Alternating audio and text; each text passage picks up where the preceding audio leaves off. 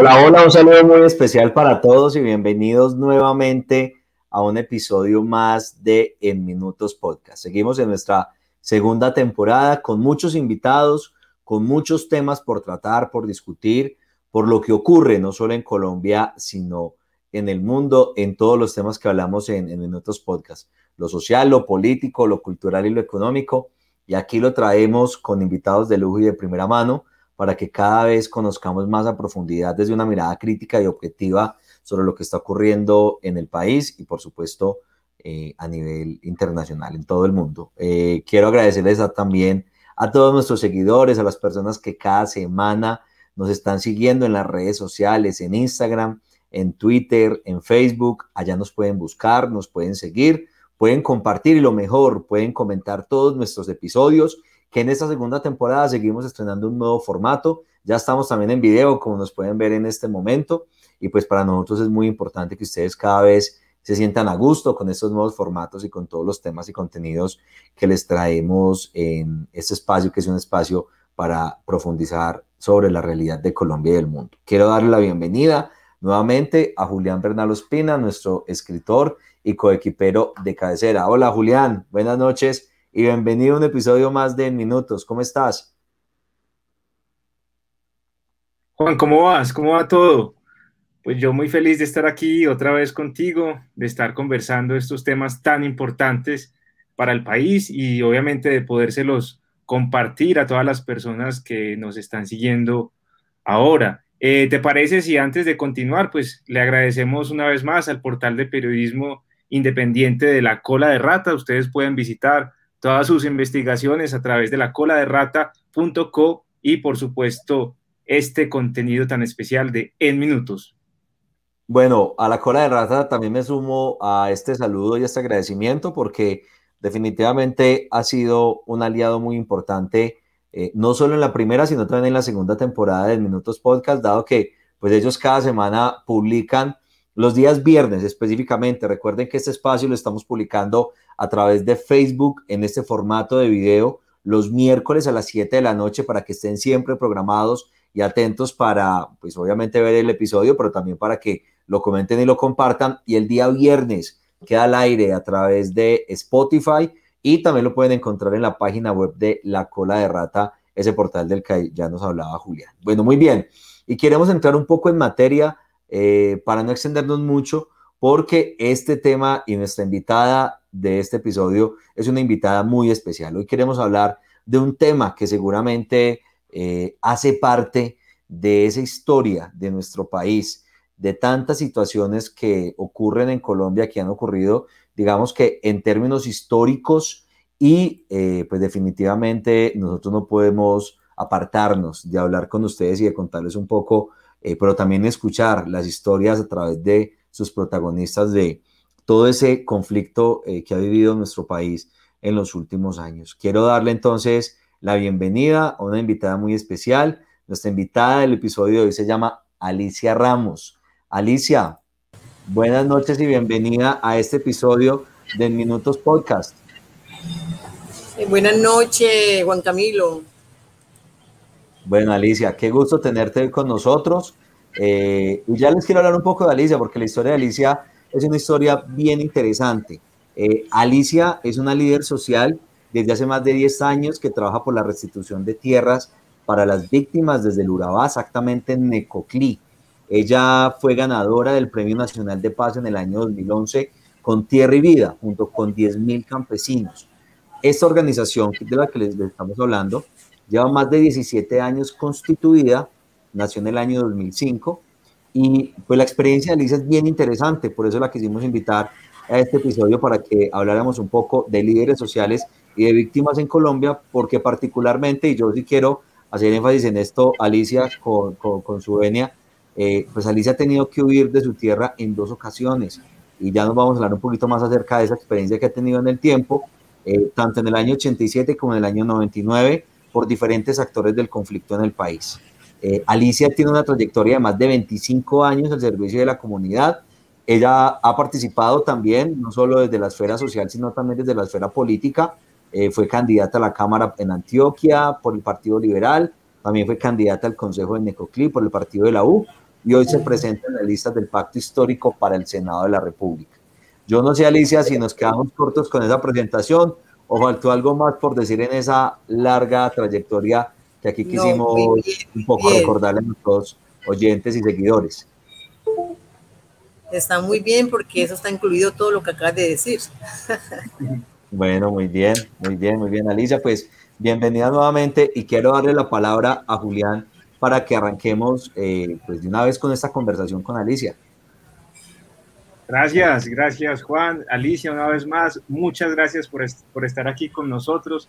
Y rico, además que estás desde Necoclí, esa región tan especial y tan importante para todos, eh, y que pues, muchas veces pues en los medios nacionales pues olvidamos o en general no sabemos muy bien, pero cuéntanos de tu historia, o sea, ¿qué te ha hecho líder social? Cuéntanos un poco ese detrás de cámaras de, de los líderes sociales, cuéntanos qué hay detrás de ti. Eh, bueno, Julián, mira, nosotros, eh, yo empecé con un proceso en Urabá, es muy complejo la situación de los líderes sociales, políticos, social, porque hay muchos intereses económicos, social, político.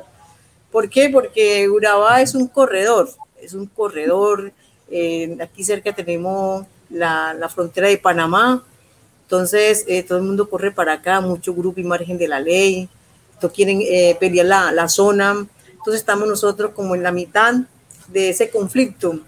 Sí, por ejemplo, eh, mi padre, cuando yo estaba pequeña, salimos desplazados en el 87, tengo 51 años y bueno, por el EPL, después cuando el EPL salió, yo nuevamente retorné, ya retorné con mis hijos, de nuevo ya mi padre ya no estaba porque había fallecido.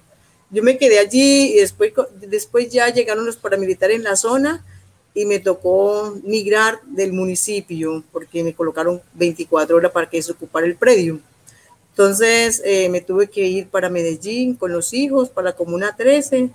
Y bueno, allá pues viví de un momento muy desagradable y triste eh, porque allá había, no sé si escucharon, que había incidencia eh, de, de, la, de la guerrilla en los barrios.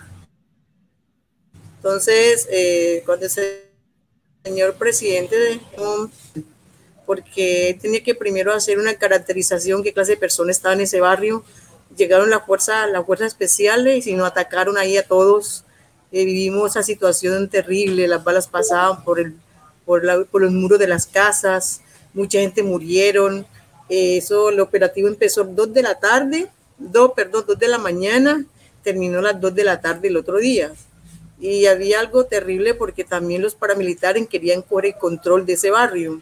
Entonces, eh, a raíz de eso, hicieron el operativo y, eran como las 10 de la mañana y 10, eh, 11, había muchos heridos de las casas y me tocaba, nos tocó pues sacar cobija blanca, pidiendo pues paz para poder sacar los heridos y sí, eso fue terrible, se veía como una, no, no, pues uno sentir y decir es otra cosa, no sentía como una, como algo terrible, como que se iba a acabar el mundo.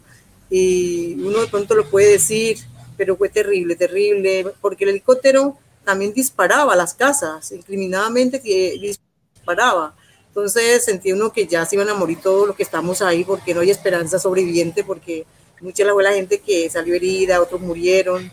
Y antes de eso, pues los milicianos que estaban en el barrio utilizaban a mis hijos como escudo para que no lo fueran a disparar. Salían los niños para el colegio. Yo tenía que trabajar para llevar sustento a la casa porque no podía, mi presupuesto no me alcanzaba para yo ir a vivir en un barrio, pues un barrio que no fuera popular y, no me alcanzaba el presupuesto y tenía que vivir allí, eh, vivir esa situación terrible.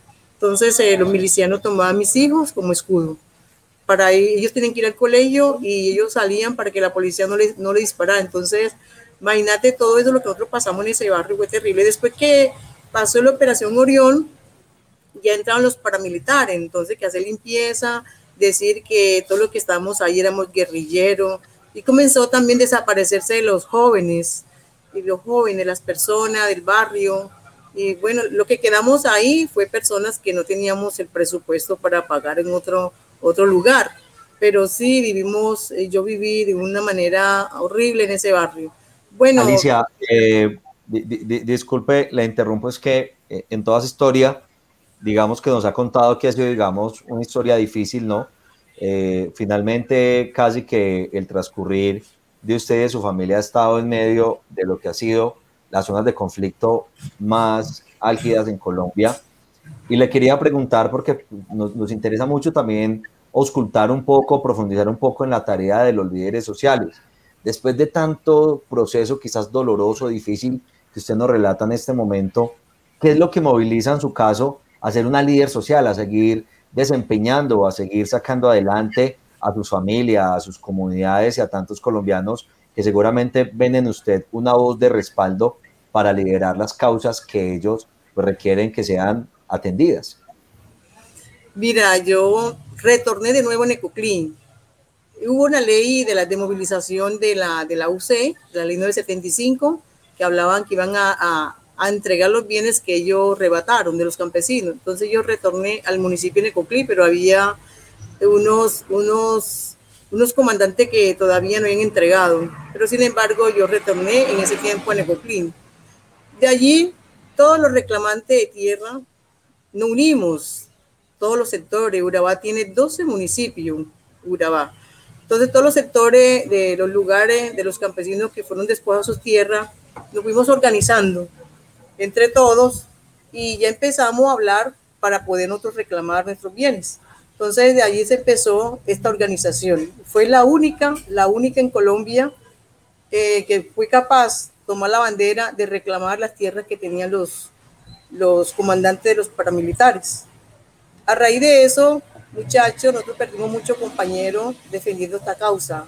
Otros tuvieron que ir del país y la única que quedó al frente a este proceso eh, fue Alicia Ramos porque la gente y los reclamantes confían en mí porque ya no tenían aquellos líderes fuertes en su momento. En todos los sectores habíamos unos líderes que representamos esas comunidades de los municipios, pero ya me tocó batallar porque eh, mucho atentado, mataron unos compañeros en norte de Urabá, acá en Necoclí mataron cuatro, lo asesinaron para, para que nosotros nos siguiéramos reclamando los bienes. Y la idea de los, de los grupos imagen de la ley era exterminar a tierra y vida. Pero nosotros fuimos fuertes contra el miedo, saquimos, sacamos a valentía para seguir adelante y luchar. Y luchamos. Nosotros eh, acompañamos el duelo de la familia, de los compañeros y era seguir. La idea era seguir reclamando nuestros bienes. Y tenemos la compañera Ludi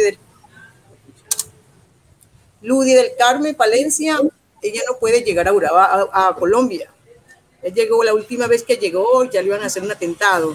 Entonces, eh, de allí empezó la fuerza de tierra y vida en Urabá y empezamos a crecer. Como el documento que le mandé a Julián, eh, presentamos un proyecto piloto para restituirlo a varios campesinos y se dio en Turbo, que allá habla Turbo, Necoclí, cuántos capes fueron cinco, 105 familias fueron restituidas eh, por esa ley 975, la institucionalidad nos acompañó y una ONG también nos acompañó al proceso, pero perdimos muchas personas valiosas, campesinos reclamantes, y hay muchos que estamos en espera de la restitución, todavía estamos luchando porque no es posible, no es posible.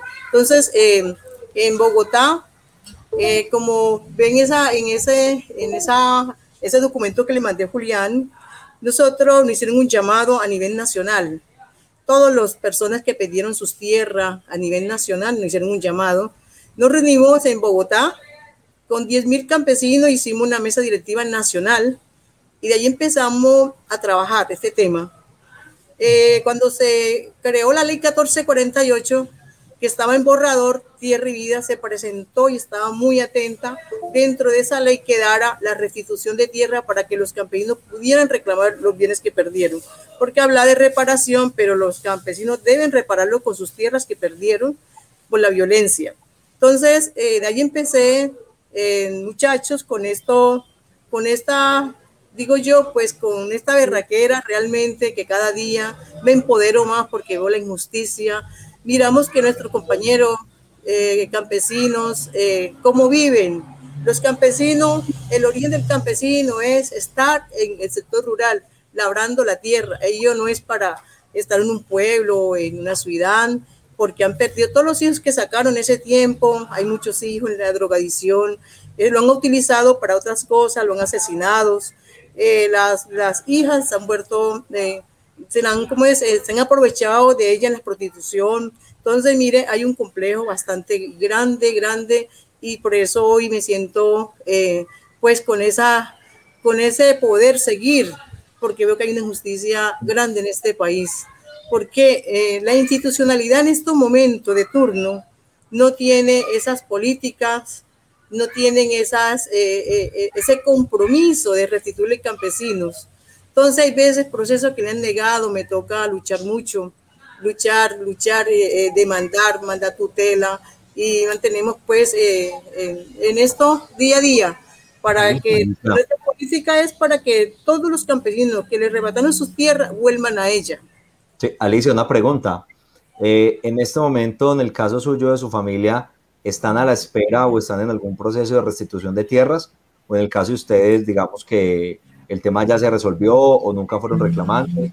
¿Cómo ocurrió, digamos, en el caso personal o en el caso familiar de ustedes?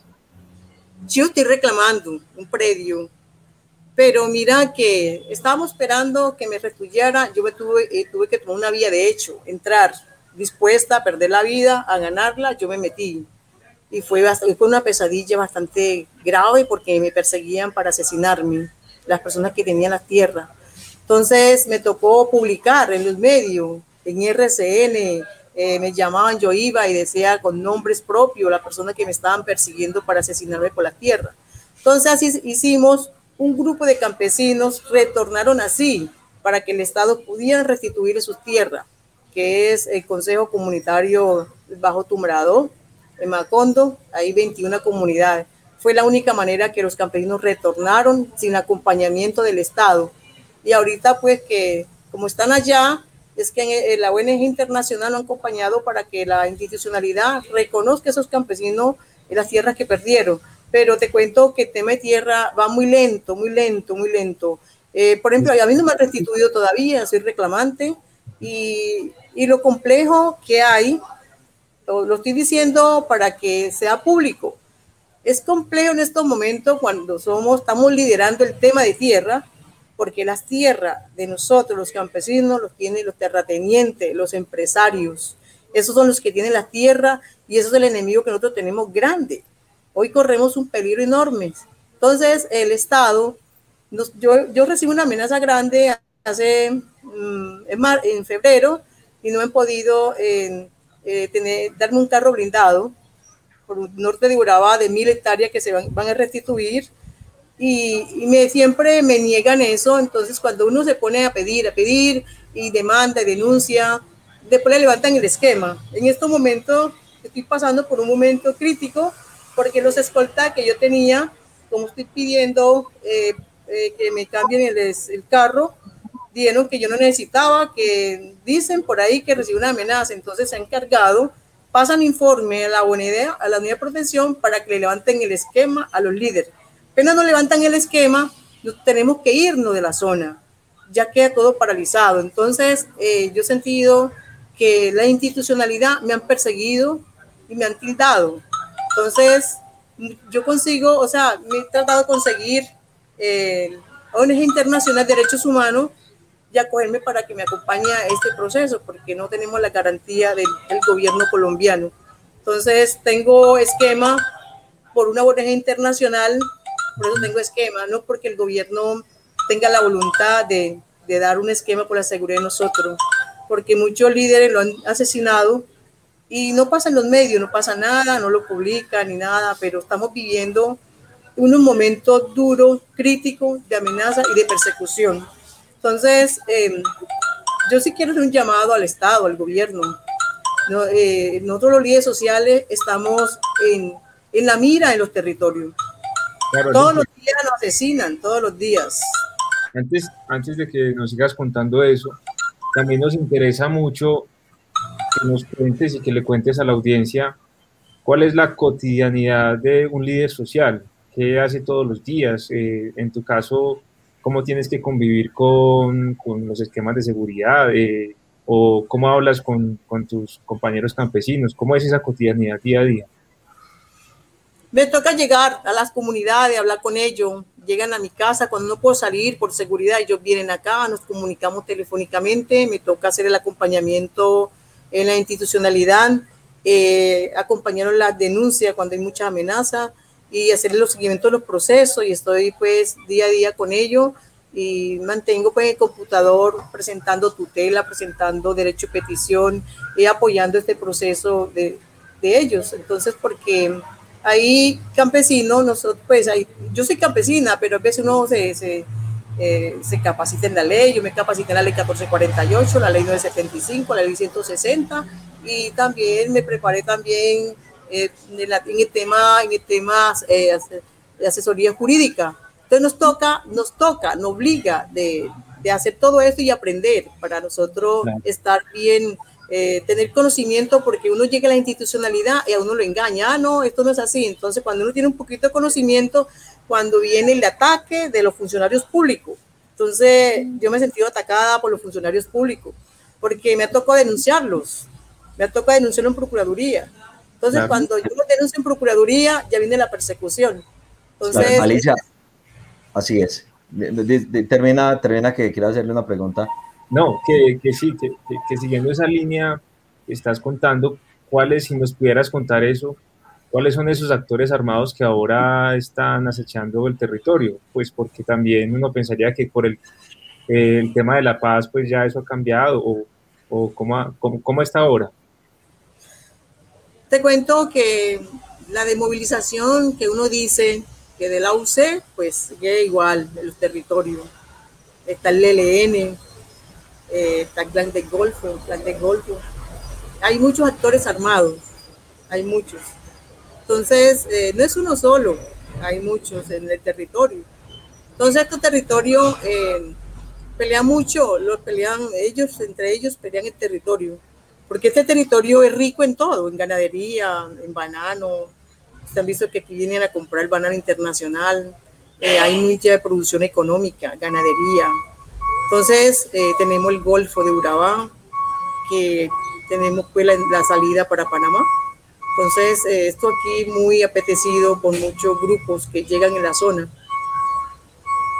A propósito de ese tema, Alicia, y pues justamente eh, ha sido noticia por estos días y pues qué bueno, en su caso, desde Necoquilí nos cuente un poco cuál es la situación, porque pues no solo es no solo son los migrantes eh, o, los desplazados, el desplazamiento, digamos, que llega a estas zonas, que llega desde, desde la zona rural a los cascos urbanos de colombianos, sino también eh, de tanto extranjero que está llegando a esta región y que definitivamente los está desbordando en términos institucionales, en términos de capacidades. ¿Qué es lo que está pasando en este momento en Necoclí con eh, el fenómeno de los migrantes y qué problemáticas está profundizando o agudizando esa situación. Mira, aquí en Necoclí está llegando todos los días, todos los días, 700 migrantes, un millón de migrantes. Entonces, eh, no hay suficiente, no lo pueden evacuar porque no hay suficiente eh, embarcaciones para sacarlos. Que hay que esperar una semana, dos, dos, semanas que pueden evacuar los que llegan primero. Entonces, los van llegando van llegando y siguen llegando, ya no hay hoteles, ya como vieron ustedes la noticia Caracol hoy, hoy vino un reporte de Caracol, ahí están en las playas, en la playa con carpita, durmiendo porque no hay donde, otros no tienen plata, eh, tienen escasez económico, entonces por un lado están pasando un momento muy, muy desagradable, muy crítico en economía de ellos, y no, y lo que yo veo que es una injusticia en este municipio porque la economía ha subido y esos migrantes lo tratan como si fueran turistas.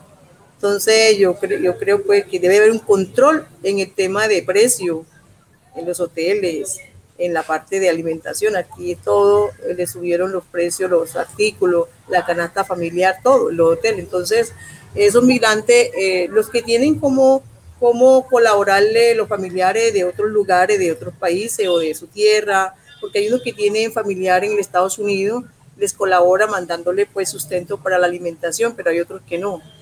Hay otros que ¿De dónde vienen? ¿Cuál es su, origen? ¿Cómo? ¿Cuáles, ¿Cuáles son sus orígenes? Mira, ellos vienen de Haití, vienen de de África, viene Andú, de Andú vienen venezolanos y ellos dicen que, que ellos quieren ir eh, a, a, Estados Unidos, que son los sueños de ellos ir a Estados Unidos porque yo he hablado con varios de ellos, dice que el desplazamiento de ellos a otro país, a Estados Unidos, porque Estados Unidos eh, em, ellos pueden vivir mejor en la, economía y pueden estar más libres, porque en Haití ellos salen a trabajar y hay unos rebeldes, unas personas que lo asesinan. Entonces, eh, el miedo que ellos sienten vivir en su país es porque hay una persecución eh, bastante fuerte de violencia, de asesinato, y por eso ellos migran para ese país. Entonces, por eso vienen directamente, el lugar de referencia que tienen ellos es Necoclí, y salen a Capurganá, y de por eh, llegan al tapón del Darién, que es la montaña. Eh, esa montaña duran como dos semanas cruzándola, dos semanas. Ellos llevan, ellos compran un kit. El kit que llevan es un machete, unas botas, un plástico, eh, un fogoncito para hacer algo de comer y como tres, eh, como utensilio de cocina, de ollas, algo así, porque ellos en, la montaña ellos hacen de comer para seguir el camino, dos semanas para llegar. Ellos salen más allá de Panamá y ahí ya es pura carretera, pero lo más duro es el tapón del Darién, ahora porque pasan por Negoclín, pero cuando pasaban por Turbo, lo agarraban una, como una organización que decían que los coyotes y lo, lo, llevaban a una casa y no lo dejaban salir, los pasaban por una montaña, de ahí donde lo, le robaban, lo asesinaban, otros no llegaban, ni siquiera llegaban ni sabían de quedar. Entonces, eh, mirar que la situación de Turbo, cómo se estaba convirtiendo con estos migrantes, entonces el, el gobierno, pues, en migración llegó a la zona y, y autorizó que pasaran por Necoclí, ya legalmente, porque ellos entraban ilegalmente, decían que era ilegal y no se podía mostrar, la gente abusaban con ellos. Entonces ahorita entra en el municipio, migración le da un permiso y ellos ya andan libres del municipio y y esperando que le lleguen su turno para viajar, pero eh, sí veo que pasan una muy, muy deprimente porque tienen niños pequeños, tienen niños pequeños y muy deprimente eso. No, una situación muy difícil. Quiero rescatar cuando hicimos la presentación y, y, invitar a todos los seguidores para que nos envíen sus comentarios y por supuesto compartan esta conversación tan interesante que estamos teniendo en el episodio de hoy con Alicia Ramos. Ella es una líder social, en su momento también fue víctima del conflicto armado en Colombia y hoy en día nos está contando una cantidad de visiones y experiencias acerca de su papel y su rol en su comunidad. Quería un poco rescatar y, preguntarle a Alicia acerca del el tema político, ¿no? Porque definitivamente, eh, y me imagino que no fue una decisión que se tomó en su momento, después de tantos momentos difíciles en la cabeza eh, de tantos procesos, liderando eh, situaciones, todo lo que tuvo que ver con el tema de restitución de tierras en el Urabá. ¿Por qué tomar la decisión de lanzarse a la política en su momento? Y entiendo que ahora, pues nuevamente está esa intención o esa voluntad de volver a participar. ¿Qué lleva a un líder social en Colombia a tomar la decisión de incursionar en la arena política? Sobre todo, eh, recordando una cifrita que nos, que nos compartía nuestro, nuestro invitado Ariel Ávila, que en Colombia cada dos días hay una muerte de un eh, líder social. Entonces, que un líder social se visibilice, pues también políticamente, pues tiene unas implicaciones. Bueno, mira, eh, Juan Camilo Julián, hoy Tierra y Vida hizo un pacto con Colombia Buena, con Gustavo Petro, con el senador Gustavo Petro, porque nosotros hemos acompañado políticos al Senado, a la Cámara, para que nosotros nos apoye, de allá del Congreso nos apoye la lucha que tenemos hoy en Colombia, la lucha porque nosotros las víctimas, el campesino, estamos olvidados por el Estado, olvidados y abandonados. Entonces, eh, a nivel nacional, todos los líderes de otros departamentos, eh, me dijeron, tenemos que participar para llegar en el Congreso, para nosotros tener el objetivo, tener derecho, que nos escuchen y que nos restituyan todas las tierras que perdimos.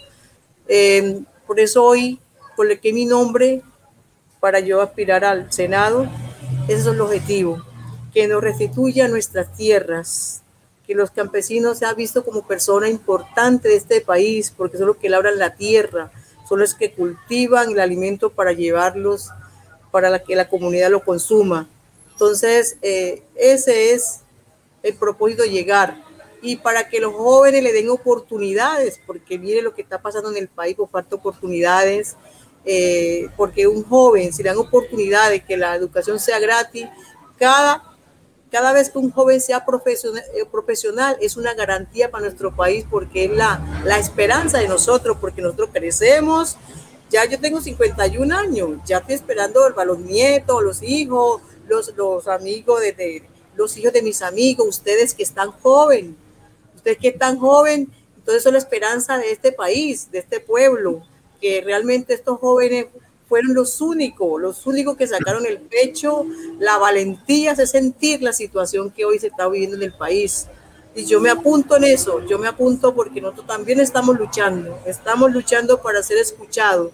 Y cada vez que no, un líder habla de la verdad y el derecho que estamos, que estamos exigiendo del Estado, somos asesinados, somos muertos, nos asesinan para que no hablemos. Entonces hoy, con esos muchachos que salieron la, la, la, primera línea. Ahí se vio y se demostró que eso es lo que está pasando con otros líderes. Y ahí está la, la razón y la, la, verdadera realidad lo que está pasando. Entonces, por eso coloqué mi nombre eh, al Congreso para yo llevar esas voces allá los que no tienen voces y luchar. El Congreso luchar por nuestros derechos y pedirle, pedirle al presidente, nosotros sabemos que hay un cambio, el pacto, histórico es un cambio que a tener en este país. Y estamos seguros que el senador Petro, llegando a la presidencia, va a haber un cambio, un cambio y eso esperemos que ese cambio sí, sí logremos esa victoria, porque pedimos, pedimos que toda la institucionalidad de este país sea cambiada, porque hay una corrupción brava, de ahí son los enemigos nuestros, los líderes sociales. Claro, Alicia. Ese, ese cambio creo que Juan y yo lo compartimos totalmente, ¿cierto? Que, que se dé ese cambio, eh, pero radical, ¿cierto? Y eh, estamos de acuerdo contigo. inclusive nosotros hablábamos, eh, Juan, antes de que, de que estuvieras conectada, que, que, tú no eras la Alicia del país de, de las maravillas, sino Alicia del, del país de las tragedias. Aló, ¿me oyen ahí?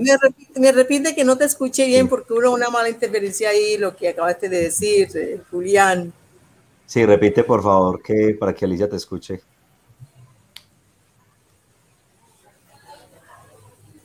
Bueno, creo, creo que Julián está teniendo problemas con su conexión. La verdad es que no, no lo estamos escuchando muy bien. Esperemos a que Julián pueda retomar.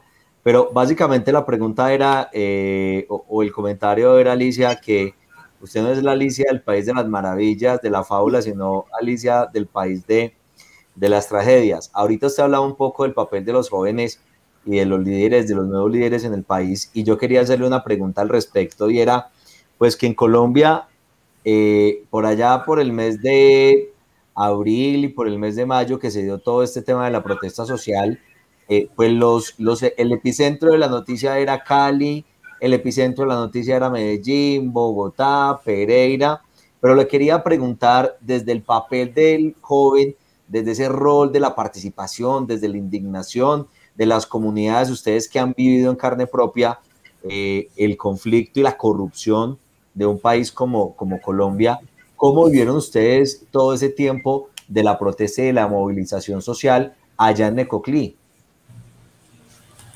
En Necoclí ya volvió Julián, bueno, listo. Mira, en Necoclí no pudimos hacer eh, esa marcha. Apoyamos en la red, en la red apoyamos a los muchachos de la primera línea, apoyando 100%, porque existía un temor y un miedo. Un miedo porque eh, acá hay presencia de muchos grupos, de muchos grupos y Urabá es pequeño. El único municipio grande es apartado, se hizo, se hizo en apartado, salimos y todo, pero fue un solo como dos días nomás, dos días nomás y, y la gente con el temor, con el temor de, porque es una población bastante golpeada y hay mucha presencia de grupos, de grupos bastante, entonces eh, hay un temor y hay un miedo. y existe el miedo, Sí, existe el miedo todavía en la región de Urabá. Incluso a mí me dice, ¿usted por qué sigue en ese proceso de tierra, hombre? Si la vida es bonita, digo, sí, la vida es bonita, pero queremos alzar nuestras voces, porque si nosotros no luchamos, ¿quién lucha por nosotros? Y no queremos, pues no podemos que las cosas queden impunidad de la injusticia, lo que hacen con todos nosotros. Entonces, pero aquí estoy y, bueno, y luchando y Dios quiera y yo sé que me va a tener, me va a tener allí en el Congreso para seguir luchando y seguir eh, debatiendo nuestros derechos. Eso es lo que queremos nosotros, porque... Alicia. Pues esperemos que sí, Alicia. Eh, electoral, Alicia. Disculpa, Juli, le hago una pregunta. Alicia, infortunadamente ya estamos llegando a la parte final de nuestra conversación. Eh, ya que Alicia menciona que ella se ve y se proyecta estando en el Congreso, le quería preguntar si de pronto ha rayado con unos numeritos ahí en términos de votos y en términos electorales, ¿tiene como alguna expectativa o tiene como alguna proyección en ese sentido, Alicia? Bueno, yo le estoy pidiendo a la Colombia Humana, a la Colombia Humana, pues que no me deje de relleno, me deje las primeras para yo llegar, opción de llegar Necesitamos personas que realmente le duele a este país, que ha luchado por, por el pueblo, ha luchado por las víctimas, por el campesino. Esa es la que merecemos estar allá. Eh, mi, mi, como que mi hoja de vida es trabajo social y luché por, la, por el pueblo. Esa es la hoja de, eh, vida que yo tengo, porque he escuchado que cuando se presenta un candidato, Senado, Cámara, lo primero que dice los doctorados que tiene. Los doctorados que tiene pero ¿qué? ¿Para qué sirven esos doctorados que tienen si llegan al Congreso a robar y a botear la espalda al país que le llevan la votación? No hacen nada por nuestro país. Sí, sí claro, Alicia. Eh, bueno, esperemos que, no se me corte esta vez. Te quería preguntar, además de todas esas tragedias que nos has contado y que, como te decía Juan ahorita, pues pareciera que, que habláramos con, con, Alicia en el País de las Tragedias, que lo, que lo quiere cambiar Alicia en el al País de las Maravillas, Cuéntanos eh, qué significa también ser mujer y hacer política en la región, ¿cierto? Porque, porque hemos visto cifras alarmantes de feminicidios, hemos visto eh, muchas acciones violentas de mujeres que participan en la política y pues y supongo que mucho más de mujeres que participan en la política desde la región. Cuéntanos qué significa ya, pues, para terminar, esa, ese hecho, esa, esa, ese lugar para actuar. Eh, Julián y Juan Carlos, nosotros las mujeres somos muy discriminadas por los, por los varones. Cuando nosotros tenemos el liderazgo, entonces se presentan los líderes en tema político, diciendo que yo soy líder, he hecho esto, lo otro. Y uno, cuando uno está superando en el liderazgo, cuando está trabajando con las comunidades, viene la dificultad, viene la amenaza, buscan la forma de uno desistir de lo que uno está direccionando. Pero Julián, a pesar de todo, de todo lo que ha pasado en Urabá y lo que me ha pasado, no he sentido miedo, sentido berraquera y sentido ese coraje y sentido esa valentía de seguir luchando. Nunca he sentido miedo y yo sé que algún día me voy a morir, pero me voy a morir trabajando, defendiendo la comunidad. Entonces, bueno, Alicia, está muy bien. Y, son palabras, y son palabras muy inspiradoras. Finalmente, Alicia, eh, pues usted reúne toda una vida de lucha y toda una vida de, caminar y de, y de, y, de, defender unas causas que en este país, infortunadamente, quienes han sido protagonistas de esa defensa, pues infortunadamente han terminado en, en el lugar que, que, que, menos se merecían, ¿no? Que es en una tumba. Y pues qué bueno que este espacio, hablar un poco de su rol como líder social, entre otras cosas, Alicia, porque pues nosotros estamos ubicados en la ciudad de Manizales y nos gusta hacer un espacio, tener un espacio donde se hablen de temas nacionales, que no simplemente pues todas las entrevistas se hagan desde Bogotá y que todo el periodismo y toda la opinión se genere desde la capital, sino que también se haga desde las regiones. Y qué bueno contar con su experiencia y con su historia de vida, porque a fin de cuentas, y hay que decirlo, seguramente no es una generalidad, pero pues nosotros hemos vivido el conflicto muy diferente a lo que seguramente ustedes allá en el Urabá y en Necoclí particularmente lo han vivido. Así que si algo tenemos que hacer en un país como Colombia es seguir construyendo memoria histórica y conocer su historia de vida y conocer su experiencia y su trayectoria pues seguramente nos ayudará a seguir construyendo esa memoria que muchas veces es tan esquiva para los colombianos y que a pesar de que aparentemente el conflicto ha pasado o ha bajado su intensidad, sin lugar a dudas, Colombia sigue teniendo un conflicto eh, en otros escenarios, desde la desigualdad, desde la pobreza, desde la inequidad, desde la posesión de tierras, por ejemplo, que es uno de sus temas fuertes y definitivamente pues es un tema que es de todo nuestro interés. Eh, yo quiero agradecerle nuevamente por este espacio, por haber accedido a conversar con nosotros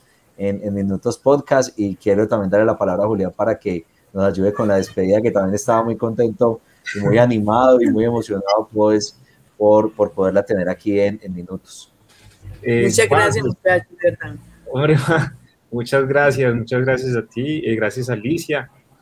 Me uno a esos agradecimientos emotivos. Eh, es para nosotros en, Minutos Podcast, pues todo un honor y algo más que eso, poder hablar contigo desde Negoclí. También recordar que Alicia es madre, ¿cierto? También es dadora de vida, además de construir ese, ese, ese todo ese, digamos, entramado comunitario eh, para ayudar a fortalecer su comunidad, la sociedad a la que pertenece, su territorio, pues también da vida en su propia casa. Y también es una eh, asidua tuitera, ustedes la pueden también seguir, arroba, eh, arroba Alicia Ramos Pa, ya tiene más de 1.700 seguidores eh, y esperamos que llegue a los 2.000 con este episodio de Minutos Podcast. Entonces, claro, Alicia es el rostro de una madre luchadora, una madre que es política en la casa, pero que también es política eh, afuera, afuera de la casa, en la comunidad. Muchas gracias, Alicia, por estar con nosotros y por creer en nosotros, porque nosotros te contactamos y tú no nos conocías. Y no, para nada. Y diste el sí de una, entonces también hay un gesto muy, muy hermoso ahí de, humanidad. De generosidad, de generosidad de tu parte, Alicia. Muchas gracias y qué bueno que... Aprovechando que usted me dieron este espacio, muchacho, agradeciendo mucho ese espacio y, y llamando a aquellas personas, aquellos líderes jóvenes, y que por favor, que haya un cambio ya en este país. Lo necesitamos, el apoyo. Y así como estoy sufriendo eh, en los territorios, viendo la, la, necesidad enorme de, de, la comunidad, las madres cabeza de hogar, que no tienen oportunidad, aquellos jóvenes, uno como que cada día uno se aferra al trabajo social. Le hago un llamado al pueblo, le llamo eh, un llamado a Colombia, por favor, no miremos que a veces miramos una parte muy negativa, ¿no? Que vamos a apoyar a Petro y es una persona de izquierda, ¿no? Aquí no hay partido, aquí estamos buscando un cambio en nuestro país. Bueno, Alicia, muy bien, muchas gracias por, por, pues, por participar en este espacio. Eh, y pues bueno, ojalá que en una próxima temporada de en Minutos Podcast, ya con el desenlace de las elecciones 2022 en, en el país, pues podamos volver a hablar y un poco hacer un balance de cómo fueron las elecciones allá en Necoclí y ojalá que sean unas elecciones libres donde pues finalmente los ciudadanos con total independencia y con total libertad como debe ser puedan ejercer su derecho al voto y por supuesto a la participación. Un saludo muy especial desde, desde la región cafetera, Alicia. Ojalá nos podamos también conocer pronto en persona. Y, claro que sí. Los los mejores y mayores deseos en todos esos proyectos. Claro que sí, muchachos. Muchísimas gracias y me alegra mucho pues, conocerlo porque no conocí a estos muchachos valientes, son jóvenes. Yo admiro la juventud de la valentía que tienen. Y ese papel que voy a usar como periodista es muy importante. De verdad que sí. Muchas gracias, Alicia. A ti un agradecimiento muy especial. Hasta una próxima ocasión. Ok, muchas gracias, muchachos. Chao, que estén bien. Dios los bendiga. Chao, Alicia. Igualmente, hasta luego. Bueno, muy bien. Y tuvimos a una líder social, Alicia Ramos, desde Necoclí, contándonos tantos temas, no solo su experiencia de vida, sino también la realidad que se está viviendo en este momento en ese territorio donde llega una cantidad impresionante de migrantes, más de 10 mil, y la cifra va incrementando todos los días, cada semana llegan más migrantes desde diferentes regiones del mundo a esta región, que ya de entrada es una región históricamente eh, golpeada por la violencia y también por la desigualdad y por la pobreza en Colombia. ¿Alguna reflexión, Juli, para ir cerrando este, esta conversación que tuvimos hoy con Alicia Ramos? Eh, Juan, sí, claro que sí, una reflexión y muchas eh, le quedan aún en el corazón después de todo esto. Y como ya lo decías tú, pues es una región históricamente asediada, históricamente trágica, ¿no es cierto? Y cada vez se crean más problemáticas. Entonces, si antes eran el tema de los actores armados, ahora es el tema de la migración y cómo eso se une las dos cosas. Entonces crea una complejidad muy grande. Y además de eso, eh, pues Alicia representa esa parte de la población que no se queda ahí en la tragedia, sino que intenta buscar maneras de resolverlo, ¿no es cierto? Por eso ella le ha tocado las puertas a distintos partidos. Ahí vimos, por ejemplo, el partido de la U, el Partido Liberal, eh, y ahorita que llega el pacto histórico. Vemos también que hacen acciones comunitarias como las que nos contaba de Tierra y Vida, entre otras.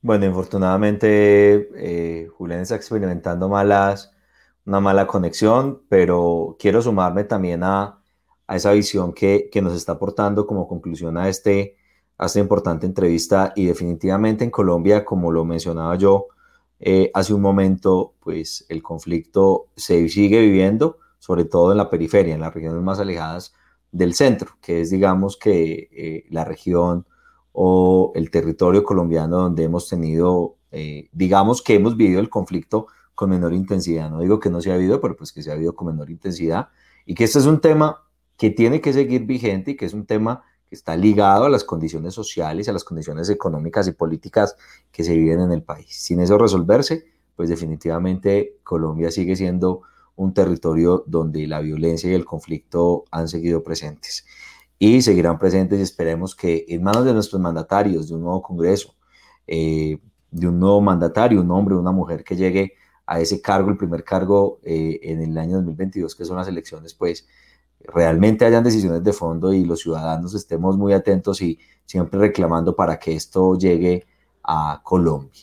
Nuevamente agradecerles a todos por estar conectados. Los invitamos para que nos sigan en nuestras redes sociales. Recuerden que ahora estamos en Facebook y en Instagram como En Minutos Podcast y en Twitter nos pueden seguir como E Minutos Podcast. Recuerden también que todos los miércoles a las 7 de la noche estrenamos un nuevo episodio de la segunda temporada de Minutos Podcast y los viernes a primera hora el episodio está listo tanto en la plataforma Spotify como en la página web de la cola de rata. Así que muy atentos, compartiendo, comentando, eh, haciendo sus análisis y también enviándonos sus sugerencias. Esta segunda temporada viene cargada y con muchas más sorpresas, ya se darán cuenta. Así que muy conectados y muy enterados en Minutos Podcast. Un saludo muy especial. Yo soy Juan Camilo Arroyave, también me acompaña Julián Bernal Espina y nos vemos en una próxima oportunidad.